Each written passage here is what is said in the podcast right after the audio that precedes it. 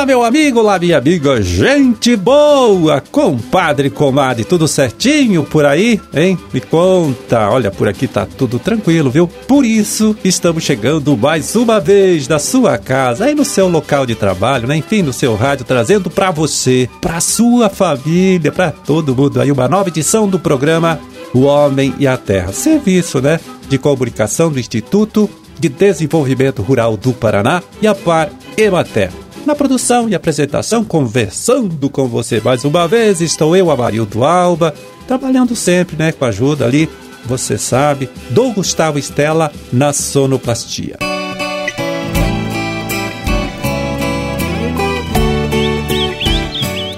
E oito de outubro de 2022, sexta-feira, sexta-feira de lua nova, dia do funcionário público, dia mundial do judô e Dia Internacional da Animação. Para as suas orações, eu já conferi aqui, né, no nosso almanac da igreja, você pode anotar aí, vai lá. É dia de São Judas Tadeu e data também do aniversário de Almirante Tamandaré, município é, paranaense da região metropolitana de Curitiba, que hoje comemora os seus é, 133 anos aí de criação, né, de fundação, tá certo? Então, parabéns!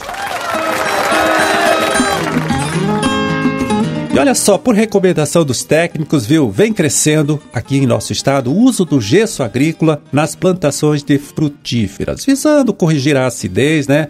Visando neutralizar o alumínio tóxico do solo. Então, para conhecer um pouco mais este insumo, a gente andou procurando aí um especialista no assunto. Falamos com o pesquisador Luiz Antônio Zanão Júnior, do Polo de Pesquisa do Instituto IDR Paraná de Santa Teresa do Oeste, né?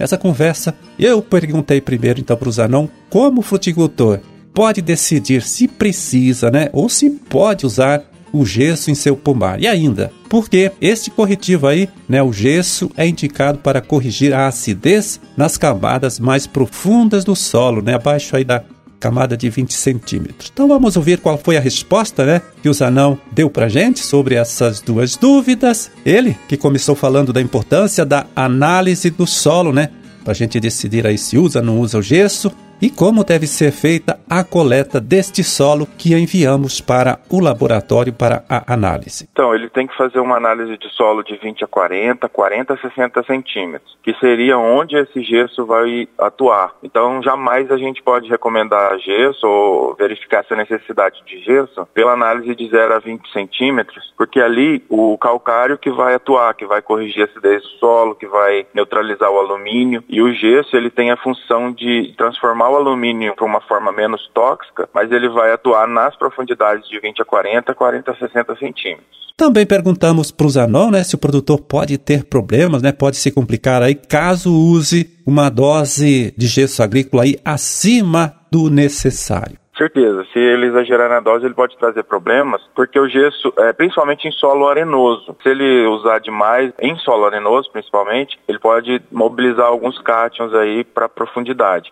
Mas em solo argiloso, a gente tem um experimento aqui de 5 anos já que com 12 toneladas não houve essa movimentação. O que desceu basicamente foi o cálcio, né, naturalmente. Então, é, ele tem que ter essa preocupação e ficar atento então à questão da dose a ser aplicada, né, não exagerar. A gente tem usado com bastante segurança aqui a recomendação de, para fruteiras, por exemplo, 75 quilos de gesso para cada 1% de argila. Então, o teor de argila que vai limitar a dose com bastante bastante segurança. E para concluir, né, a gente perguntou para o Zanon se tem alguma frutífera, né, onde o uso do gesso seria contraindicado. Não, geralmente todas elas, a gente fala das fruturas árvores, assim, né, que tem um sistema radicular bastante profundo. Então, todas essas plantas que têm um sistema radicular profundo, e se tiver o alumínio ali no solo, ele, ele com certeza vai limitar o crescimento. E você aplicando o gesso, certamente vai responder. Além do que, o gesso tem cálcio e enxofre na sua composição, que são dois nutrientes também, né? E vai transformar esse alumínio. Então, são três coisas que ele vai atuar e certamente as fruteiras aí que são árvores vão responder a essa aplicação do gesso. Pois é, você ouviu aí as explicações né, do agrônomo Luiz Antônio Zanão Filho, pesquisador do Instituto IDR Paraná, lá da Estação de Pesquisa de Santa Teresa do Oeste. Ele que falou sobre o uso do gesso agrícola na correção de acidez né, e também alumínio tóxico em solos ocupados com cultivo de frutíferas.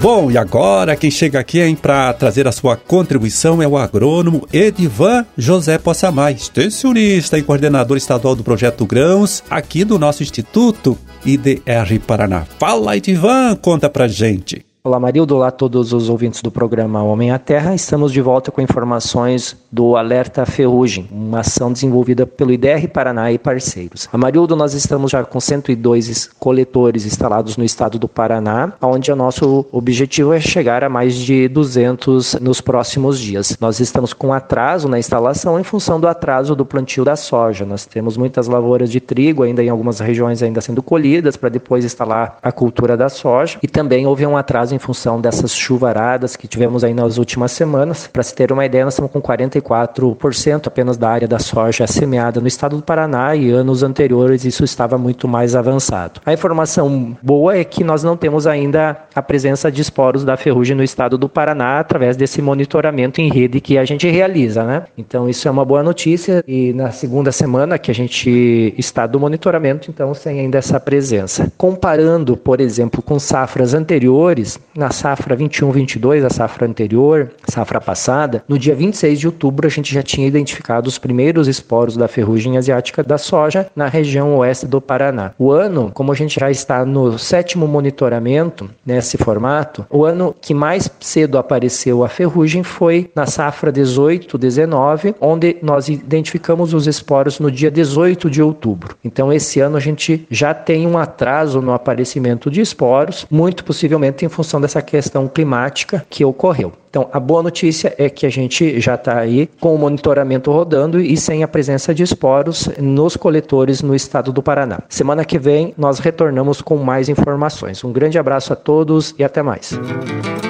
Então tá certo, Edivan. Até a próxima semana. Forte abraço e bom trabalho aí para todos vocês. Bom, você que já plantou, você que ainda vai plantar, né? Com certeza quer saber como deve ficar o tempo, né? A partir de hoje aqui em nosso estado. Então, vamos dar uma olhadinha rápida aqui no site do Cimepar para deixar você atualizado sobre este assunto aí. Então, temos uma frente fria passando aqui pelo Paraná desde ontem e deve provocar chuvas até a próxima segunda, ou até terça-feira, na parte mais leste aqui do estado, na região de Curitiba e litoral. Aliás, chuvas que deverão atingir um acumulado maior no domingo e na segunda-feira, principalmente na parte mais oeste, né, e noroeste aqui paranaense.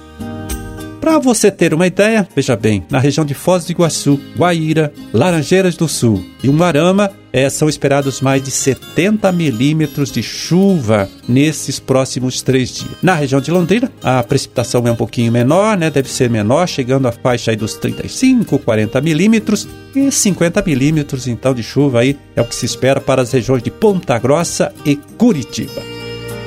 Bom, chove até segunda, né? Ou até terça, como eu disse, na parte mais leste, aí na região de Curitiba. E depois o tempo firma, né? Para a chuva aí e vem o frio, né? São esperadas temperaturas mínimas entre 9 e 10 graus nas regiões de Maringá, Moarama e Foz do Iguaçu. 6 graus no sudoeste, né? Aí na região de Pato Branco e Francisco Beltrão e 4 graus de mínima é na quarta-feira, daí nas regiões de Guarapuava, União da Vitória, Ponta Grossa e Curitiba, né? Friozinho que a gente nem esperava para esta época do ano.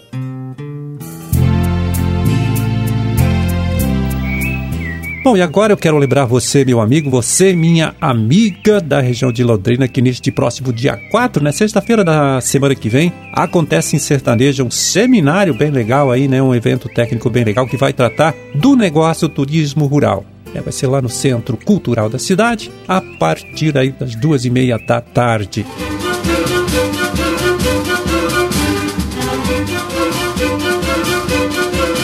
Bom, terminamos o nosso trabalho de hoje, hein? Vamos ficando por aqui desejando a todos vocês aí uma ótima sexta-feira, um bom final de semana também para todo mundo, tá certo? E até segunda é quando a gente estará aqui de volta, mais uma vez falando com você, trazendo para você e sua família uma nova edição do programa O Homem e a Terra. Forte abraço, fiquem todos com Deus e até lá.